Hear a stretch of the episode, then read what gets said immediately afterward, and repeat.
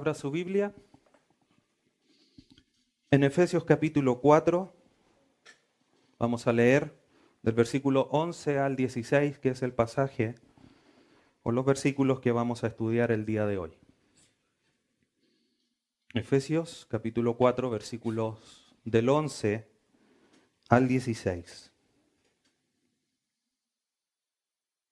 Dice así, y él mismo constituyó a unos apóstoles y a otros profetas, a otros evangelistas y a otros pastores y maestros, a fin de perfeccionar a los santos para la obra del ministerio, para la edificación del cuerpo de Cristo, hasta que todos lleguemos a la unidad de la fe y del conocimiento del Hijo de Dios, a un varón perfecto, a la medida de la estatura de la plenitud de Cristo, para que ya no seamos niños fluctuantes, llevados por doquiera de viento de doctrina, por estratagema de hombres que para engañar emplean con astucia las artimañas del error, sino que siguiendo la verdad en amor, crezcamos en todo, en aquel que es la cabeza, esto es Cristo, de quien todo el cuerpo, bien concertado y unido entre sí, por todas las coyunturas que se ayudan mutuamente, según la actividad propia de cada miembro,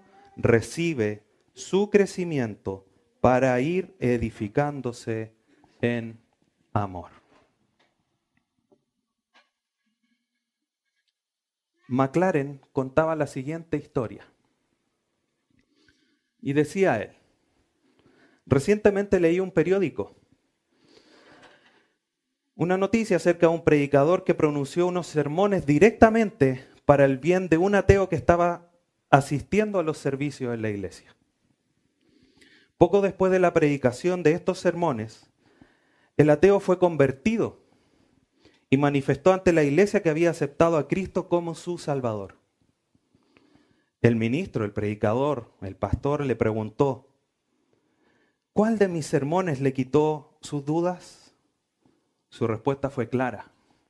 Oh, no fueron sus sermones los que me decidieron lo que me hizo pensar fue una mujer pobre que salía del templo al mismo tiempo que yo.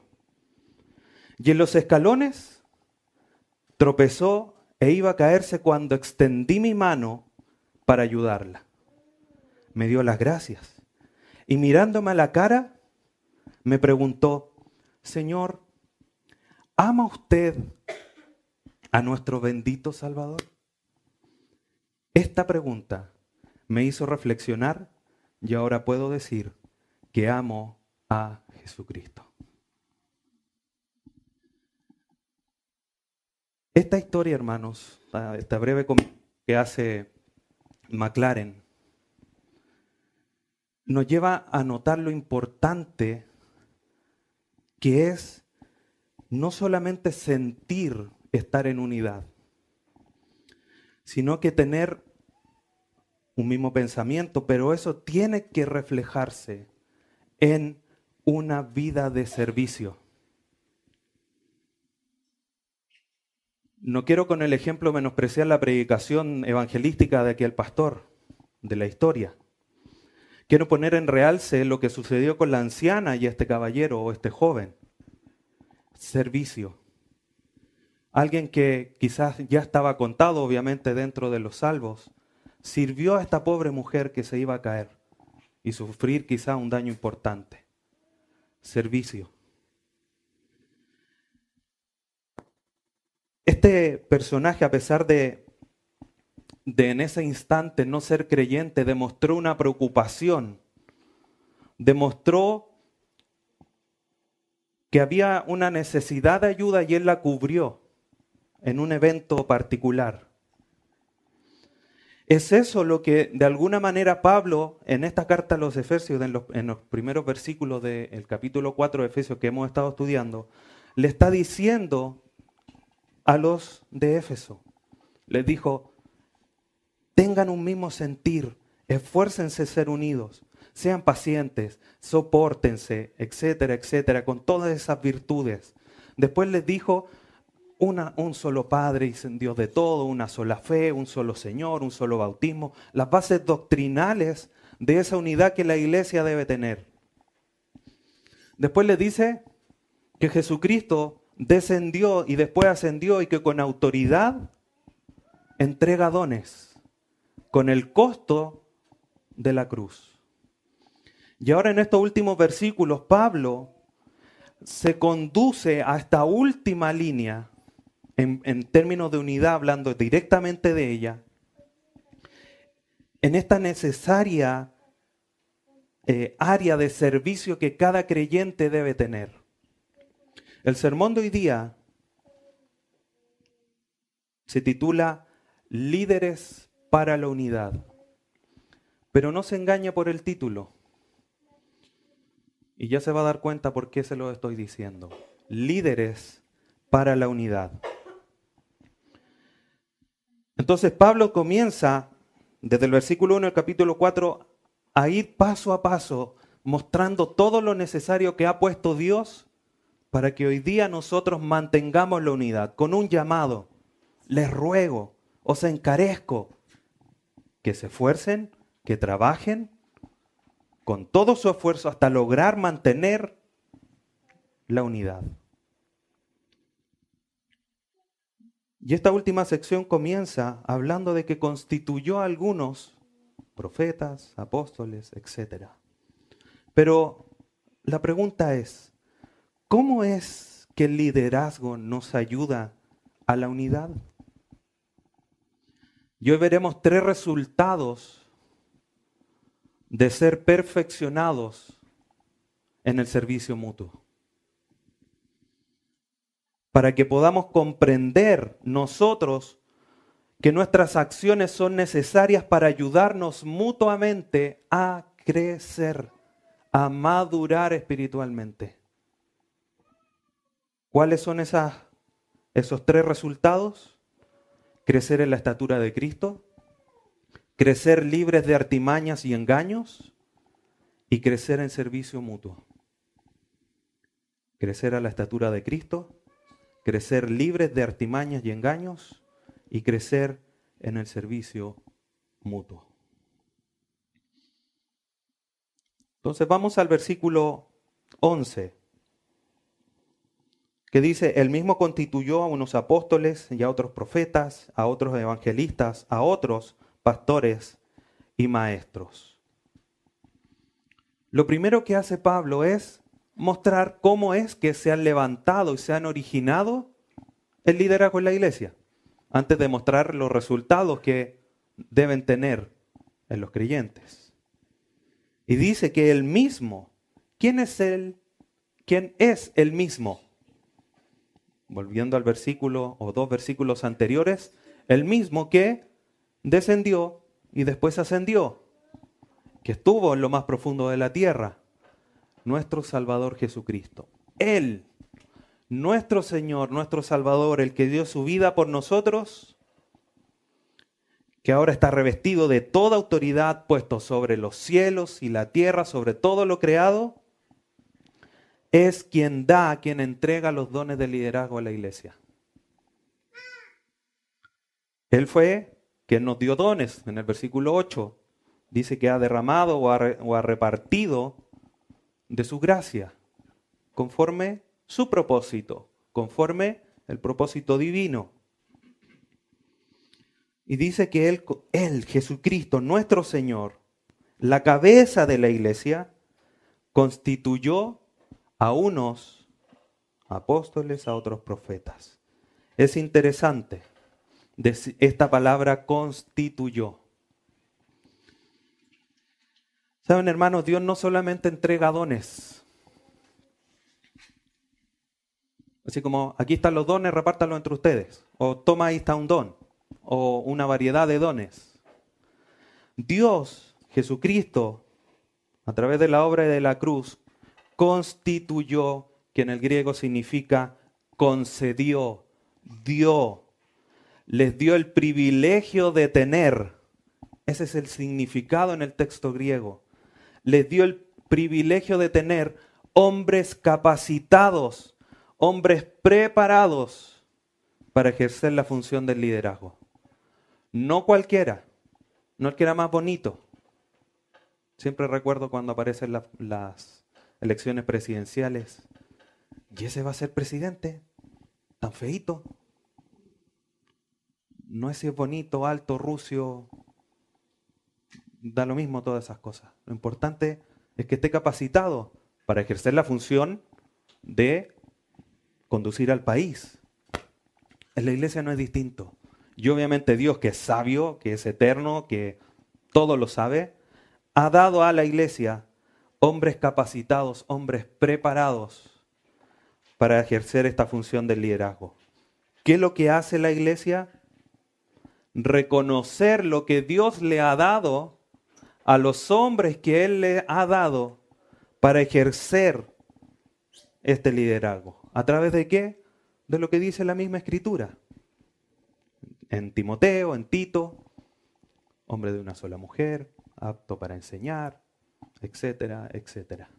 Ahí está la, la regla con la que se debe medir. ¿Cumple esto? Aquí hay un posible futuro líder.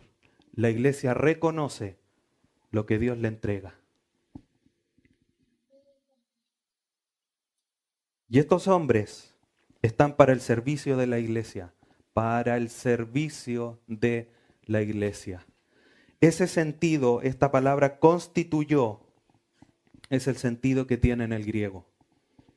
Constituyó, dio, le dio el privilegio de tener hombres capacitados para que le sirvan, no para que se enseñoreen, sino para que le sirvan. Y vamos a ver cuál es su rol principal en cuanto a esa área de servicio. Continúa diciendo el texto que constituyó apóstoles, profetas, evangelistas y pastores y maestros. Estos hombres capacitados, estos hombres dotados, se expresan de manera natural en una orden en cuanto a cómo cumplieron sus roles en la fundación de la iglesia. Primero, apóstoles y profetas, dones fundantes, de fundación, dones que establecieron los fundamentos para el crecimiento de la iglesia. Y después evangelistas y pastores maestros, que son dones consolidantes, que consolidan, que refuerzan a la iglesia. Apóstoles. Vamos a dar una rápida revisión a cada uno de ellos. Apóstoles, como dice Efesios 2.20, edificados sobre el fundamento de los apóstoles y profetas, siendo la principal piedra del ángulo Jesucristo mismo. Los apóstoles, hermanos, cumplieron una función importante, un rol fundamental en establecer el fundamento de la iglesia. A ellos fueron revelados los misterios y por medio de esa revelación a ellos, nosotros recibimos esos misterios revelados y hoy día podemos comprender cuáles son los misterios de Dios, cuál es su palabra, cuál es su revelación, a través de lo que los apóstoles del Nuevo Testamento dejaron establecido y escrito. Esa es su función, o ese es su rol que ellos cumplieron. Después dice profetas. Los profetas cumplieron también una labor muy fundamental en el tiempo de la iglesia primitiva. Deje una marca ahí en Efesios 4 y vamos a primera carta a los Corintios, capítulo 14.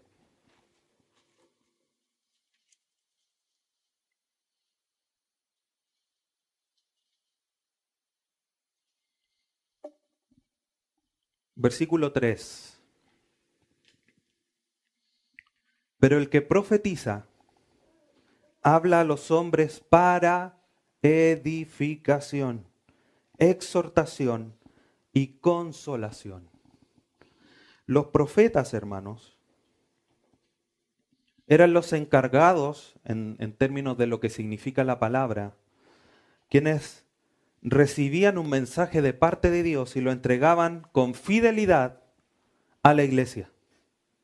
Tal cual como Dios se lo había entregado, asimismo ellos lo entregaban.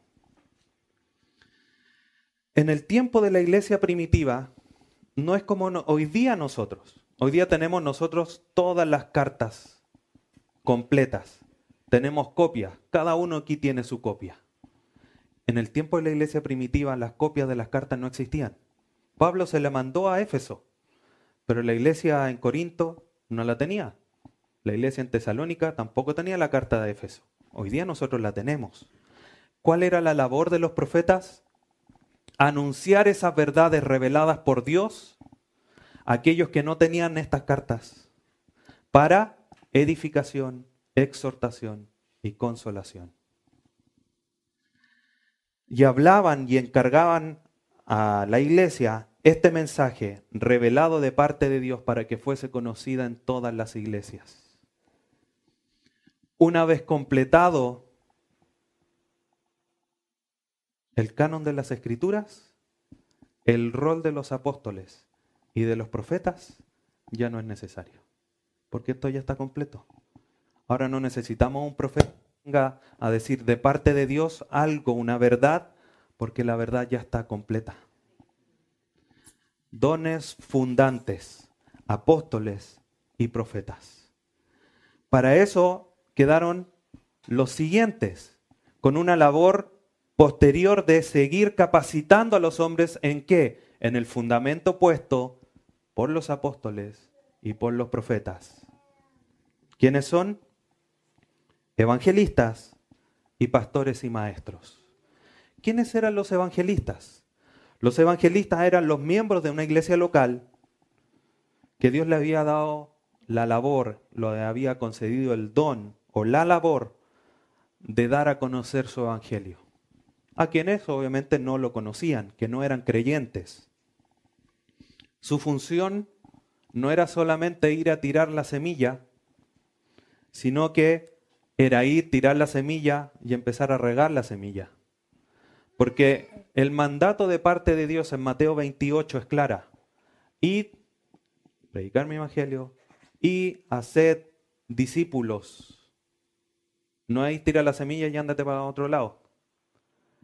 Hacer discípulos. Una presencia constante, permanente, cierta cantidad de tiempo para poder establecer los fundamentos básicos, el conocimiento doctrinal fundamental del creyente para que después pudiese seguir creciendo en el resto de la doctrina. Esa era la labor del evangelista. Esa es la labor de hoy del evangelista. No es llegar, llenar un estadio, proclamar el evangelio y después aparece en tres años más. Ese no es un evangelista. El evangelista hace un discipulado, trabaja en comunión, en una relación íntima con la iglesia local. Y después tenemos, dentro de estos dos grupos de hombres preparados para consolidar a la iglesia, a pastores y maestros. ¿Quiénes son los pastores y maestros? Son aquellos que cuidan, se preocupan y lideran de manera santa a la iglesia de Cristo, a la grey de Dios. Recordar que el término pastor es un término intercambiable con obispo y anciano. Hechos 20. En ese relato, cuando Pablo llama a los ancianos de Éfeso y les dice, obispen, administren, cuiden y pastoreen a la iglesia. Tres funciones distintas para una misma persona términos intercambiables. Entonces, estos pastores y maestros son los que están encargados de entregar el alimento espiritual. Como un pastor lleva a buenos pastos a las ovejas. Esa es la misma imagen, pero obviamente en lo espiritual. El pastor lleva las ovejas al alimento.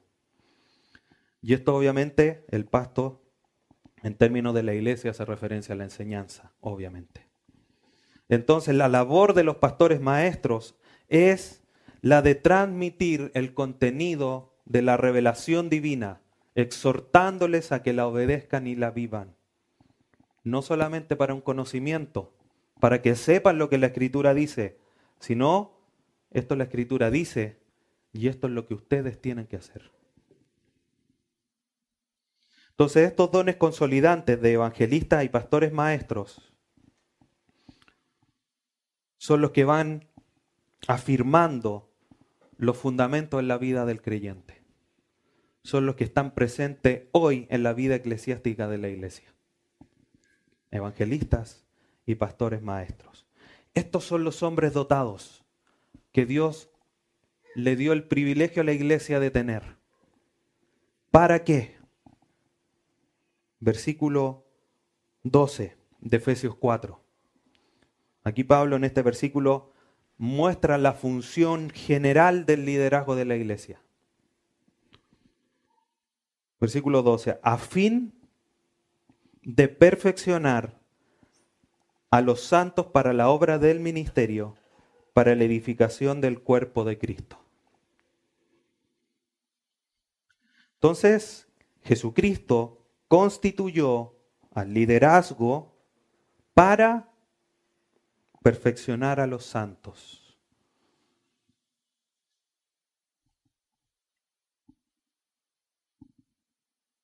¿Cuál es el rol entonces de estos líderes? Es perfeccionar, completar a los santos. ¿Para qué? para la obra del ministerio. Bueno, quizá a lo mejor leyéndolo uno dice, ah, qué bonito el rol, pero fíjense, pongan atención en lo fundamental, no de la labor del liderazgo, sino en lo que están siendo capacitados ustedes. En principio, lo que le está diciendo Pablo a los de Éfeso, yo, Jesucristo, le estoy dando un liderazgo. Pero no para que digan, hoy qué bonito el pastor, hoy vamos a tener pastor, hoy cuántos pastores vamos a tener. No es para eso.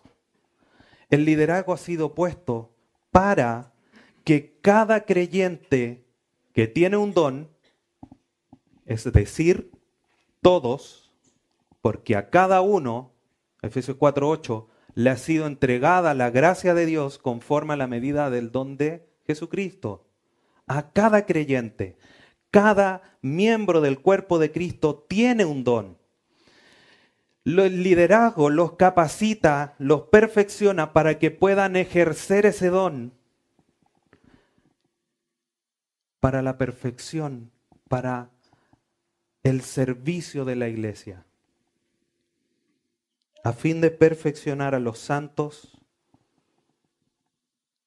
para la obra del ministerio.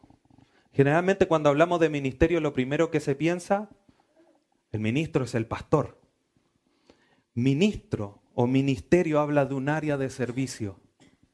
El liderazgo de la iglesia ha sido puesto primero para poner los fundamentos, segundo para consolidar esos fundamentos en la vida del creyente, para que el creyente sirva, ayude mutuamente, como vamos a ver más adelante, a la iglesia.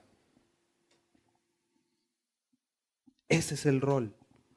Es bonito tener un liderazgo santo, puro, íntegro.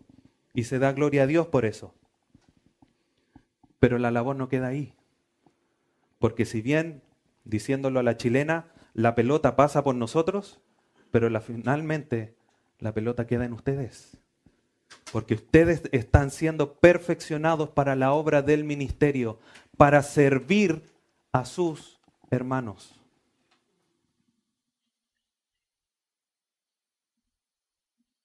Cuando Pablo escribe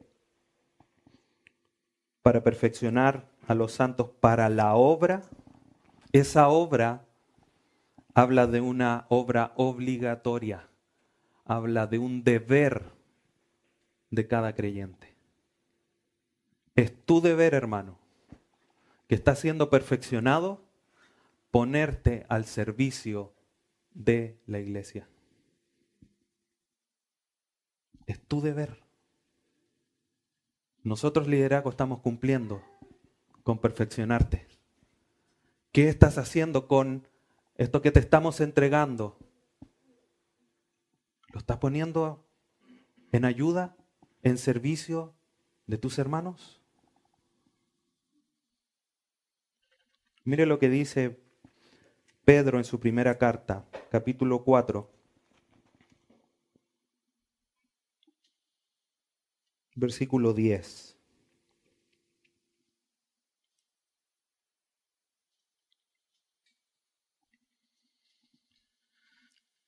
Primera de Pedro 4, versículo 10. Cada uno, en otras palabras, todos, cada uno, según el don que ha recibido, no conforme al don que tiene el que está sentado al lado mío, no, es que a mí me gusta el don que tiene el hermano allá atrás. No, conforme al don que ha recibido, ministrelo trabájelo, ejérzalo. ¿Para qué? A los otros. Póngalo al servicio de los demás como buenos administradores de la multiforme gracia de Dios, porque todos nuestros dones son distintos. Todos tenemos dones distintos. O a lo mejor tenemos un don parecido, pero que se manifiesta de una manera distinta. Esos dones tienen que estar al servicio de los demás. Ministrelo a los otros. Sírvalo a los otros. Es su responsabilidad.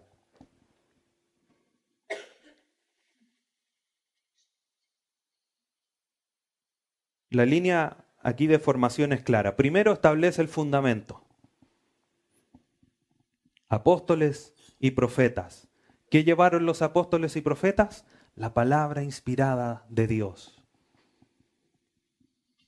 Después están los evangelistas y pastores maestros que consolidan la enseñanza.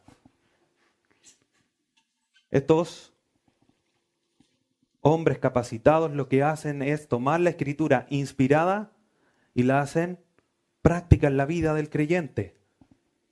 La exhortan, instruyen en justicia etcétera, etcétera. Y finalmente, esta enseñanza llega a los miembros de la iglesia. ¿Para qué? Para perfeccionarlos para toda buena obra. ¿Le suena ese pasaje? Segunda Timoteo 3, 16 y 17. Toda escritura es inspirada por Dios, apóstoles y profetas. Y útil para redarguir, instruir, enseñar, etcétera, pastores maestros, para perfeccionar, para llevarlos a la perfección, para toda buena obra, los miembros de la iglesia. La cadena está claramente establecida. Todos, hermanos, todos, en conjunto somos responsables de la edificación de la iglesia no que el pastor, no que el anciano. Todos somos responsables de la edificación de la iglesia, somos responsables de trabajar en avanzar en la plenitud del cuerpo de Cristo. No solo el liderazgo. El liderazgo vela por capacitarlos a ustedes para que ustedes ayuden a edificar el cuerpo de Cristo. Por eso a cada creyente se le ha entregado un don y ese don tiene que ponerlo al servicio de su hermano. Por eso somos una comunidad y no somos un edificio muerto, somos un organismo. Cada miembro aporta para el crecimiento del cuerpo. ¿Se imagina un día su estómago se pone en huelga. Dice, no voy a trabajar. Así que de hoy día para adelante no hay nutrientes para el resto del cuerpo. ¿Qué pasa? Nos enfermamos, decaemos, perdemos fuerza, etcétera, etcétera, de todas las dificultades que puedan ocurrir. Si tú no cumples tu función, hermano, estás enfermando el cuerpo de Cristo. Así de sencillo. Esa es la responsabilidad que te cabe. Está siendo perfeccionado. Tus dones, por lo tanto, tienen que quedar dispuestos al servicio de la iglesia. Cito a Samuel Pérez Millo con respecto a este versículo. Bueno será para cada uno de nosotros que examinemos nuestro comportamiento en el seno de la congregación local, donde se desarrolla nuestra vida cristiana y la comunión hermanable, considerando hasta qué punto estamos coayudando a edificar, o del contrario, si no edificamos, hasta dónde estamos destruyendo, aunque sea por mera pasividad. Fin de la cita. Hermanos, esto no se trata de empezar a levantar cosas que destruyan a la iglesia. Significa que tu pasividad destruye la unidad de la iglesia, destruye el avance de la iglesia, porque cada uno ha tenido, ha sido dotado con dones para el servicio de la iglesia. Si no los pones a funcionar, como el ejemplo que les ponía recién, no es que me saquen el estómago, es solamente si el estómago, en una, obviamente, en una ilusión, dijera, no voy a trabajar más, pero sigue estando ahí, pasivo, sin hacer nada, nos enfermamos. Así, si tus dones no están al servicio de la iglesia, estás enfermando al cuerpo de Cristo. Entonces el rol fundamental de este liderazgo constituido, dado por Dios, por Jesucristo, es para perfeccionar a los santos para el servicio de la iglesia. Y esto nos lleva a estos últimos versículos que muestran la realidad de los resultados que deben ser visibles en los creyentes los resultados que se ven de la perfección que están recibiendo de parte de este liderazgo dotado por Dios. Primero, versículo 13, primer resultado, crecer a la estatura de Cristo. Versículo 13, hasta que todos lleguemos a la unidad de la fe y del conocimiento del Hijo de Dios a un varón perfecto a la medida de la estatura de la plenitud de Cristo. No pierdas de foco que el liderazgo está capacitándote para el servicio de la iglesia y eso va a resultar primeramente en esto, que el cuerpo, que todos lleguemos a la unidad de la fe y al conocimiento del Hijo de Dios. El conocimiento no solamente llega porque se te predique. El conocimiento también llega porque hay hermanos que te están sirviendo. Todos, cada uno, debemos alcanzar un mismo estado, un determinado nivel. Eso es lo que está queriendo decir. Hasta que todos lleguemos, esa frase, es decir, todos tenemos que llegar al mismo punto. El 31 de octubre vamos a ir a Linares. Todos tenemos que llegar a Linares. Nadie que se quede en Curicó, en Teno. No. Todos tenemos que llegar a Linares. En cuanto a la obra de Cristo, la perfección que ustedes están recibiendo de parte del liderazgo de la iglesia establecido por Dios, es que todos lleguemos al mismo nivel, al mismo estado. ¿Cuál es ese estado?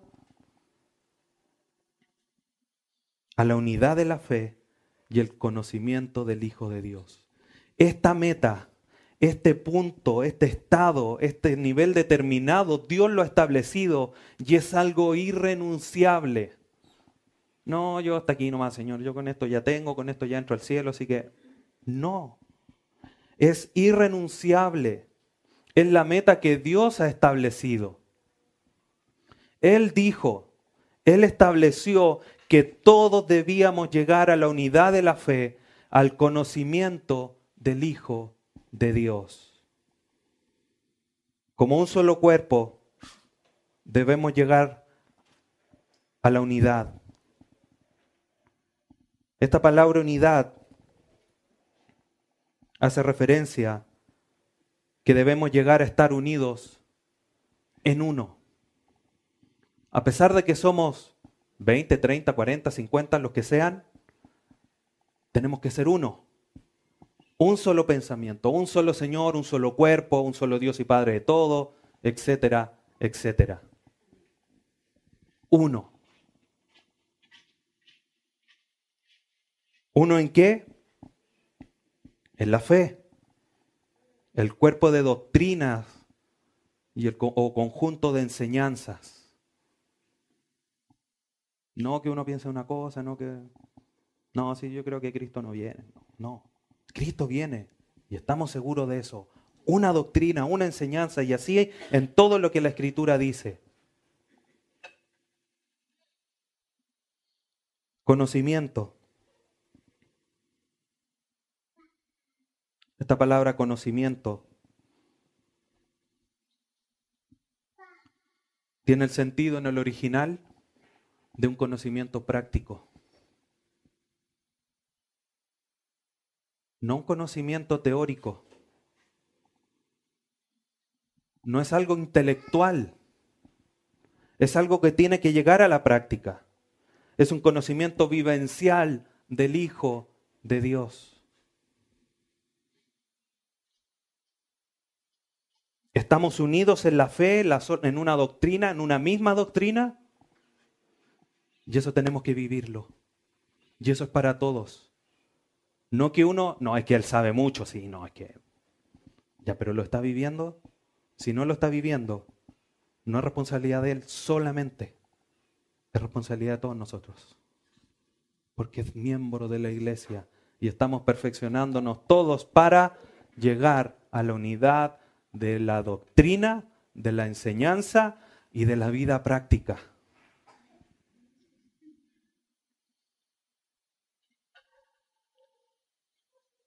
En la medida que esto va sucediendo, que vamos creciendo en la unidad de la fe y del conocimiento,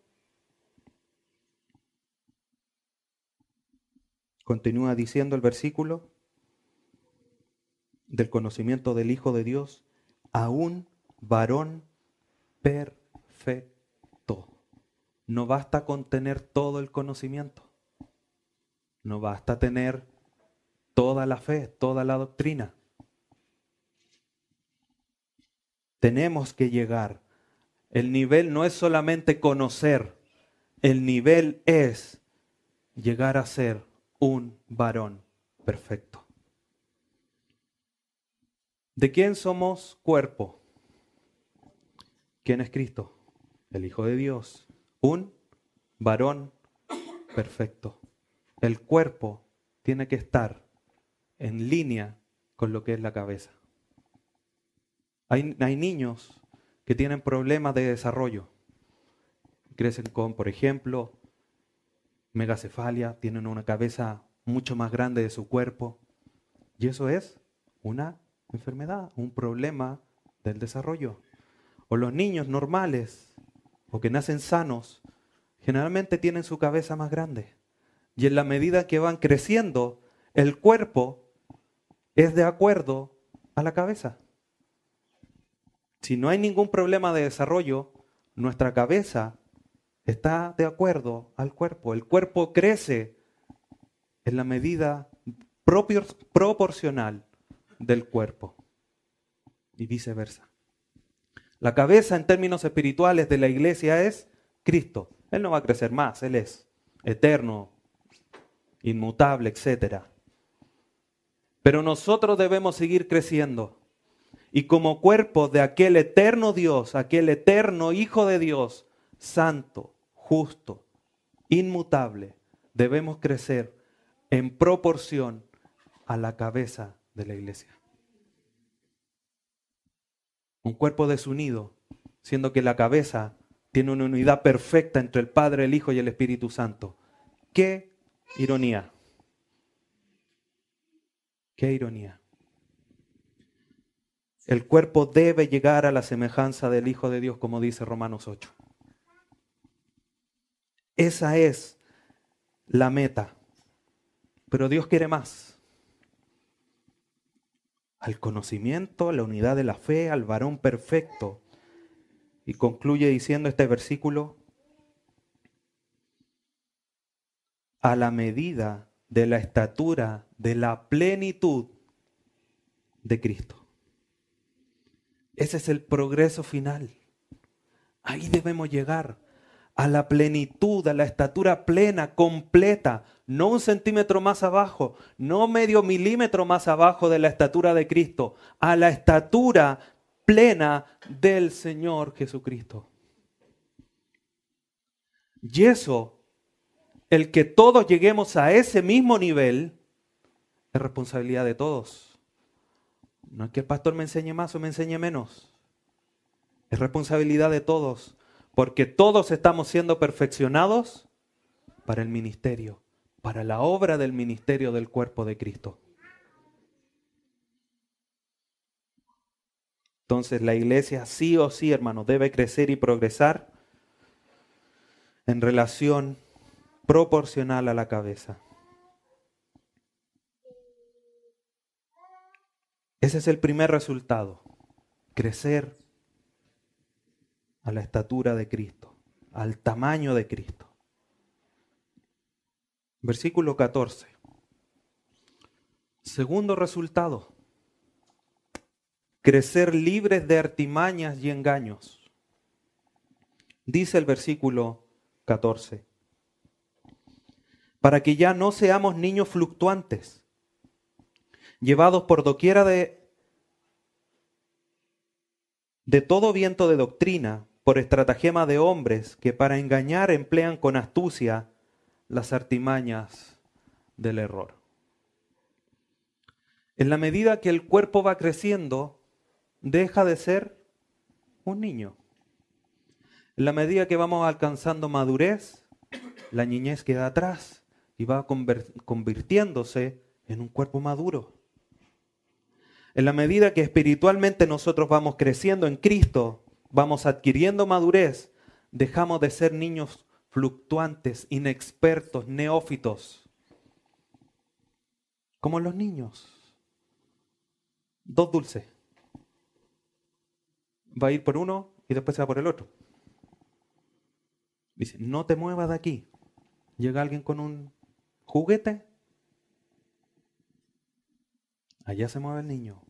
Niños fluctuantes, inexpertos, neófitos. Para que ya no seamos niños fluctuantes. Esa palabra fluctuante hace relación a lo que le sucede a las barcas cuando sopla el viento. Y son sacudidas por el viento y por las olas. Cosa ver cuando hay marejada, los pobres barquitos ahí en Valparaíso se sacuden. El crecimiento evita eso. Que las falsas enseñanzas, que las artimañas, que el error nos sacudan. Pablo eh, incluye o agrega otra imagen. Dice, llevados por doquiera de todo viento de doctrina. Estas falsas enseñanzas, hermanos, soplan en contra de la iglesia. Soplan en contra del cuerpo de Cristo para llevarnos a cualquier lugar menos a los pies de nuestro Señor Jesucristo. Mire lo que dice Colosenses, capítulo 2, versículo 8.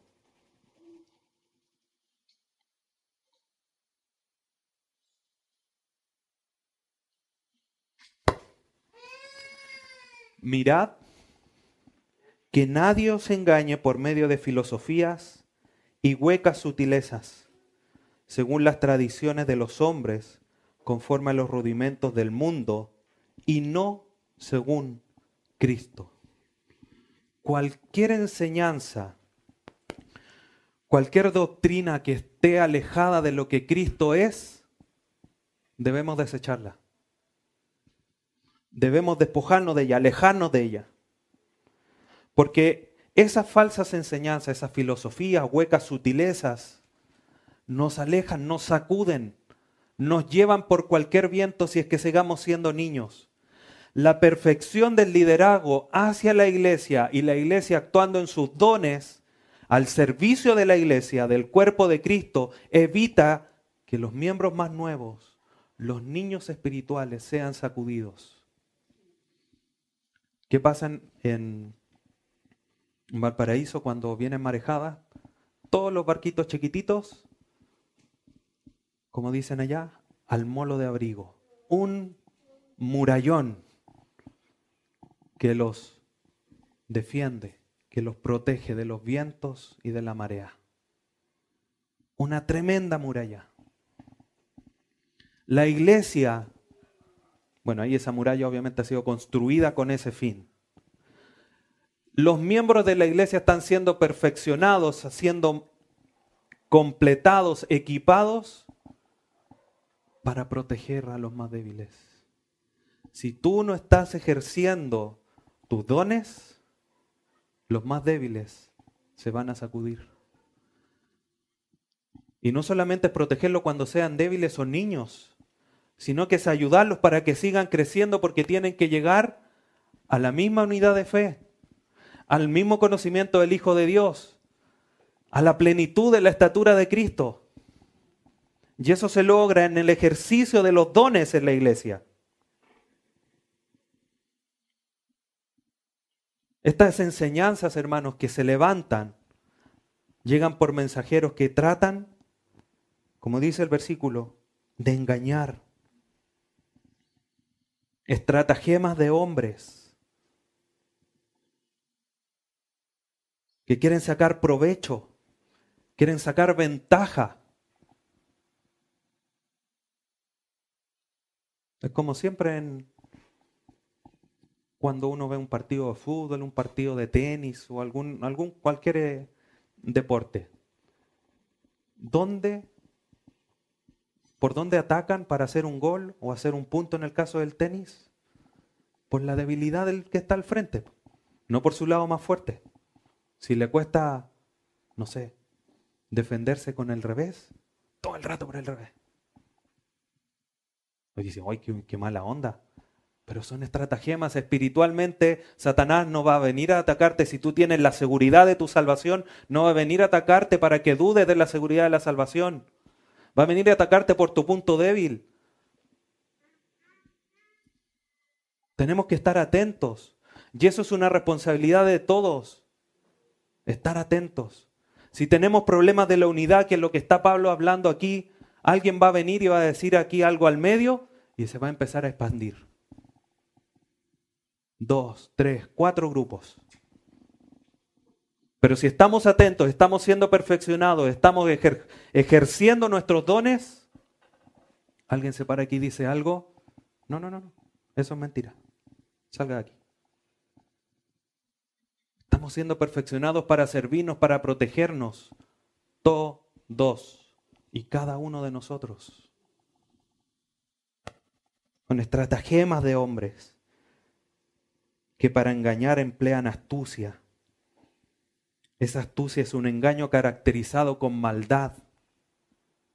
No por hacer daño, es con maldad, con veneno. Artimañas hace alusión a métodos sistemáticos y premeditados para conducir al error. Tenemos que estar atentos, hermanos. Si nosotros ejercemos nuestra unidad y los dones, todo esto no va a suceder.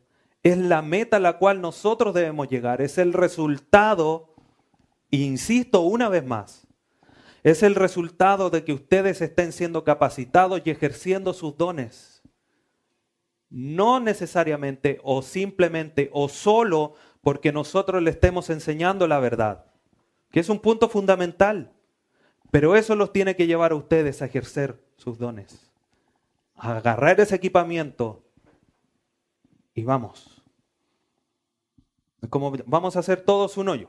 Yo les voy a enseñar a, usar la pala. Y traje 20 palas, una para cada uno. Así se ocupa la pala. Y empiezo. Así se ocupa. ¿eh? Y todo ahí con su pala. Oh, mira, así se ocupa. No sabía que se ocupaba así. Y yo, así se ocupa. Y termino de hacer el hoyo yo solo. Qué incongruente. Si ya sé cómo se ocupa la pala, empiezo a practicar y empiezo a ayudar para que acabemos el, el, pozo o lo que estemos haciendo. Aquí están ustedes siendo perfeccionados. Tenemos roles, tenemos dones. Nosotros los ejercemos. ¿Y ustedes? Deben hacerlo también.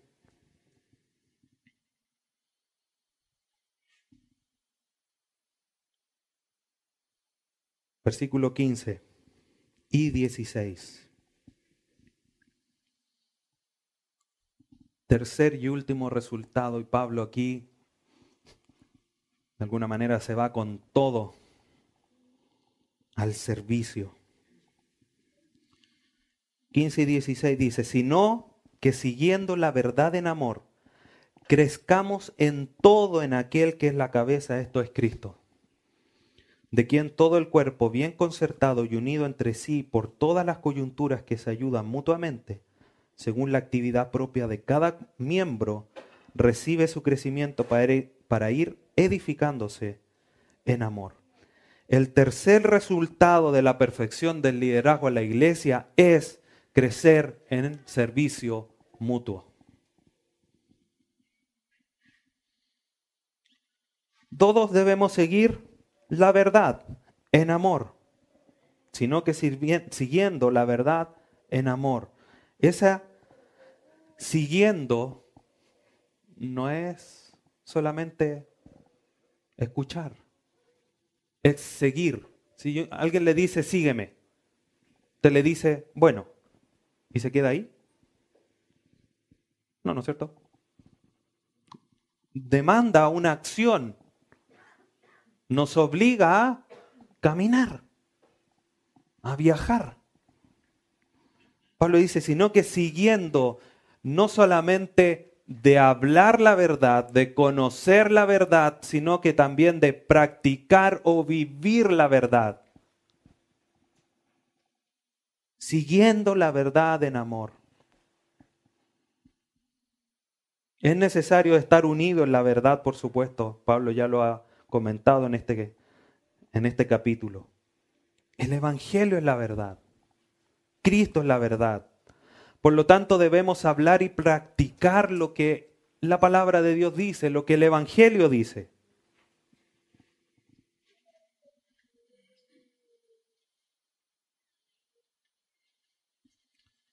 Y es interesante que el crecimiento que adquieren los creyentes, que adquiere los miembros del cuerpo, no está ajeno a la realidad de estar en Cristo. Él es la cabeza, Él es la fuente de nuestro conocimiento, Él es la piedra angular, Él es quien coordina y dirige el crecimiento del edificio. Por eso Pablo dice, sino que siguiendo la verdad en amor, crezcamos en todo no, yo ya tengo suficiente paciencia. ¿No? En todo. No, amor, no, no me falta amor. No, crezcamos en todo. En aquel que es la cabeza. ¿Quién es la cabeza? Cristo. La realidad del crecimiento no está separado de la realidad que puso Pablo del capítulo 1 al 3 de que estamos en Cristo, que tenemos una nueva identidad en Cristo. Porque hemos sido bendecidos en Él, redimidos en Él, unidos en Él, reconciliados por medio de Él. Y ahora que estamos en Él, debemos seguir la verdad en amor, creciendo en todo. Cristo como la cabeza de la iglesia está involucrado en el crecimiento de su cuerpo. No está ajeno tiene un vínculo estrecho. Estamos en Cristo, hermanos. Si estamos en aquel que es la fuente de todo conocimiento, aquel que se ha preocupado de dotar a su cuerpo con un liderazgo que los perfecciona, nosotros debemos responder actuando con nuestros dones, con las capacidades que Dios nos ha dado para el servicio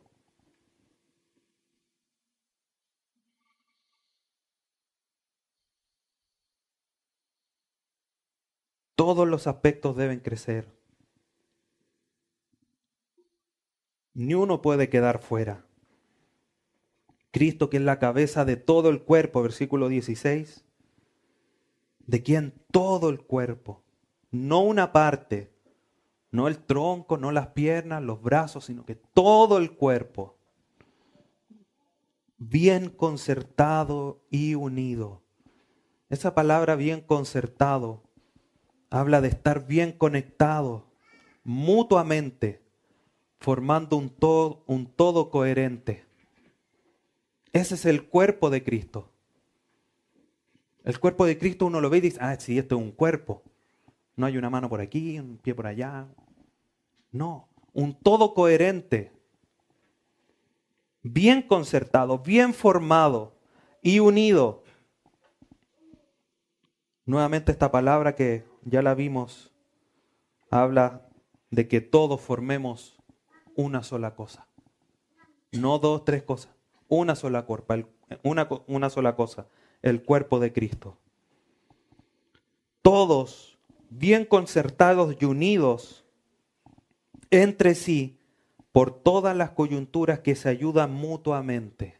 Pablo aquí utiliza la imagen de una articulación. Las articulaciones, hermanos, pensemos en la rodilla, tiene varios ligamentos. Los ligamentos ayudan que cuando yo doy el paso, mi pie no salga volando. Imagina, como cuando uno tiene un zapato suelto. El paso y sale el... Imagina, doy un paso y hoy agarra mi rodilla que abre ya. Los ligamentos nos mantienen unidos.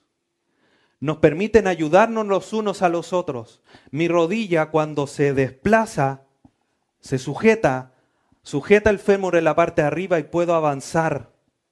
Puedo dar el paso si bien me mantiene unido, pero también me permite cierta amplitud de movimiento para el beneficio del resto del cuerpo. Como cuerpo de Cristo espiritualmente, nosotros estamos unidos. No para que yo me mande. No porque si ya vamos a hacer esto, ¡ay! Salió volando el hermano.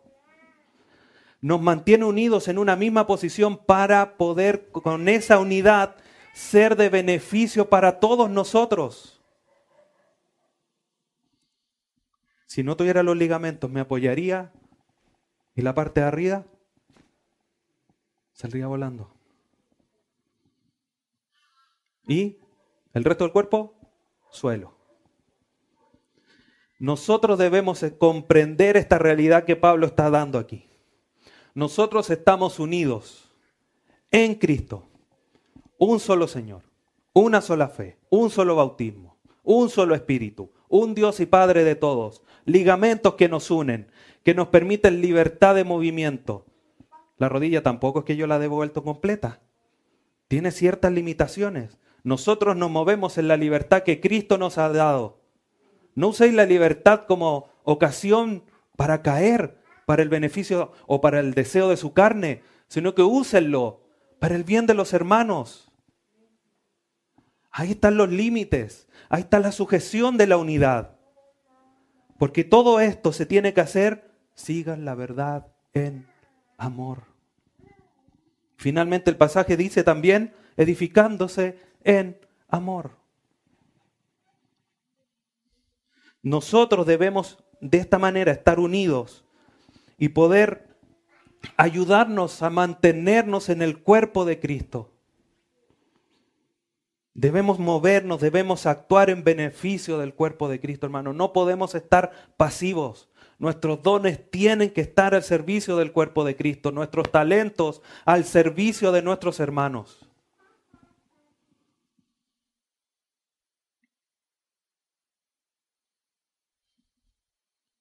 Según la actividad propia de cada miembro, recibe su crecimiento para ir edificándose en amor. Cada uno de los miembros del cuerpo tiene que ejercer su actividad, tiene que hacer una acción según la función que le ha sido otorgada de parte de Dios. Hermano, tu don, tu don, tus capacidades son importantes para la edificación del cuerpo de Cristo. Tu don es importante para la edificación del cuerpo de Cristo.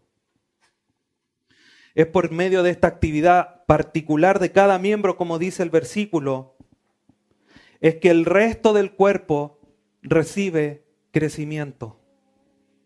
Pablo lo está recalcando, lo está repitiendo una vez más la idea. El cuerpo de Cristo crece por una acción mutua de cada parte de su cuerpo, no solo por el liderazgo que Él le otorgó. El liderazgo los capacita, pero que todo el cuerpo tiene que trabajar para el crecimiento en la unidad. Hay que estar vinculados, hay que estar unidos, esfuércense en lo que Dios les ha dado. Si hoy día ustedes son un solo cuerpo, es porque costó la sangre de Cristo en la cruz. Y en ese sentido nosotros decimos, ¿quién soy yo para menospreciar la cruz de Cristo y no querer servir a mis hermanos? No ha servido ni siquiera el 1% de como Cristo sirvió. Servicio es ayudar, lavar los pies, darle de comer al que después lo mandó a crucificar, lo entregó, lo engañó. Ese es el verdadero servicio. Por eso Pablo le dice que tiene que ser en amor, porque el amor no busca lo suyo. Así nosotros debemos de servir no mirando nada. Jesucristo no, no sacó nada de nosotros. Por culpa de nosotros Él fue a la cruz. ¿Y nosotros? Como lo he dicho varias veces ya, es que no me miró, es que no me saludó. Judas lo entregó para ser crucificado. Y igual le lavó los pies. Y igual le dio de comer en la cena. Así nosotros debemos de servir. Aunque me traicione después. Da lo mismo. Lo sirvo porque soy parte del cuerpo de Cristo. Dios me dio dones para el servicio de la iglesia. Y así es como yo debo trabajar. Entendiendo que mi don es importante para que sigamos creciendo. No le dejo toda la labor al liderazgo. No es que el pastor, no es que el anciano. No, yo pongo, me pongo el overol, tomo la pala y vamos a acabar, vamos a construir. Cualquiera de mis dones ahí están al servicio de mis hermanos. Debemos edificarnos los unos a los otros.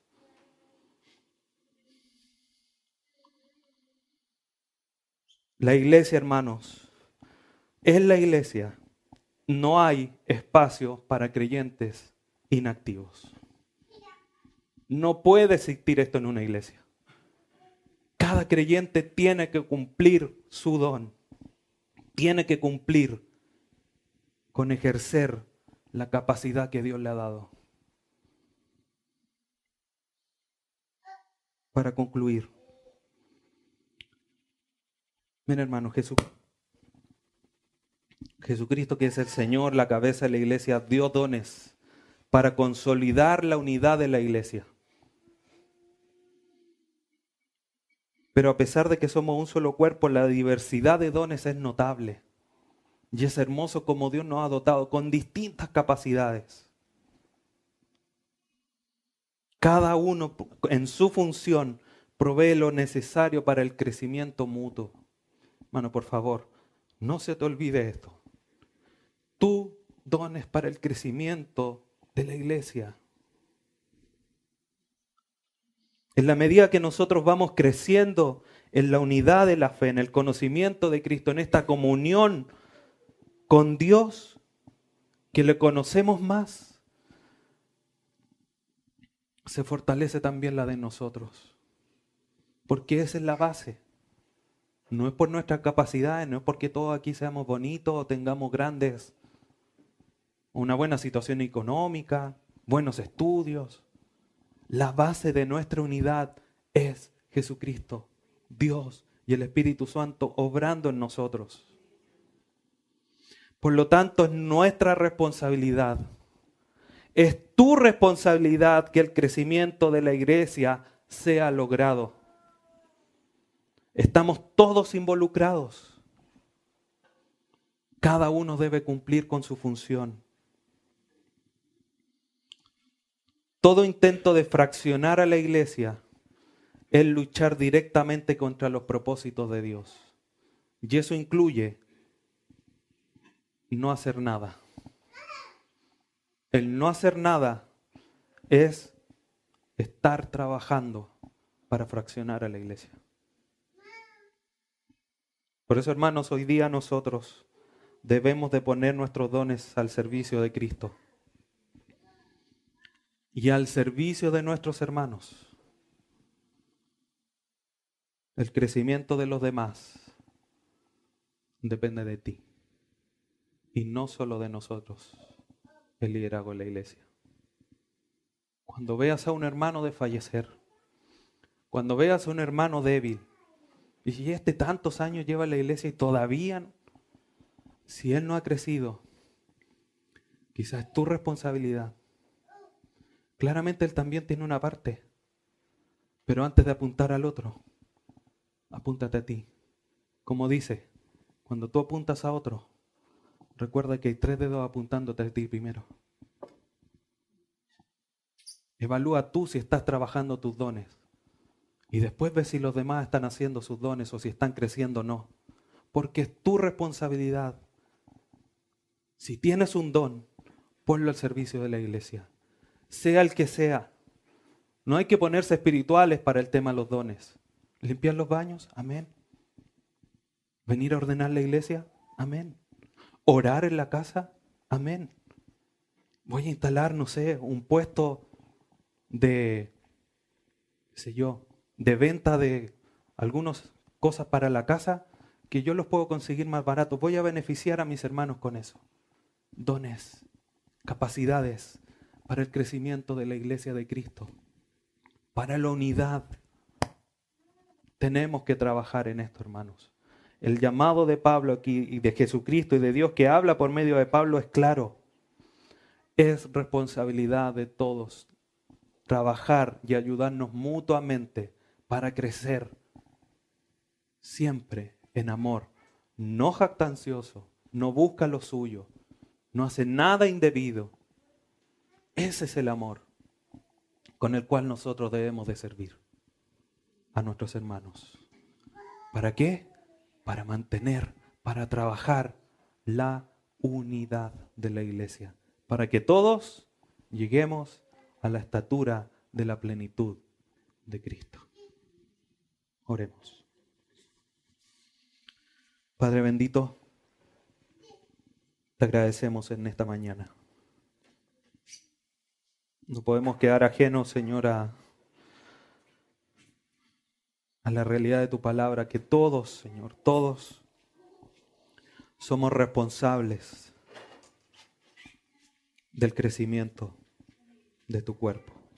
Somos responsables del crecimiento de nuestra iglesia en la cual nos congregamos.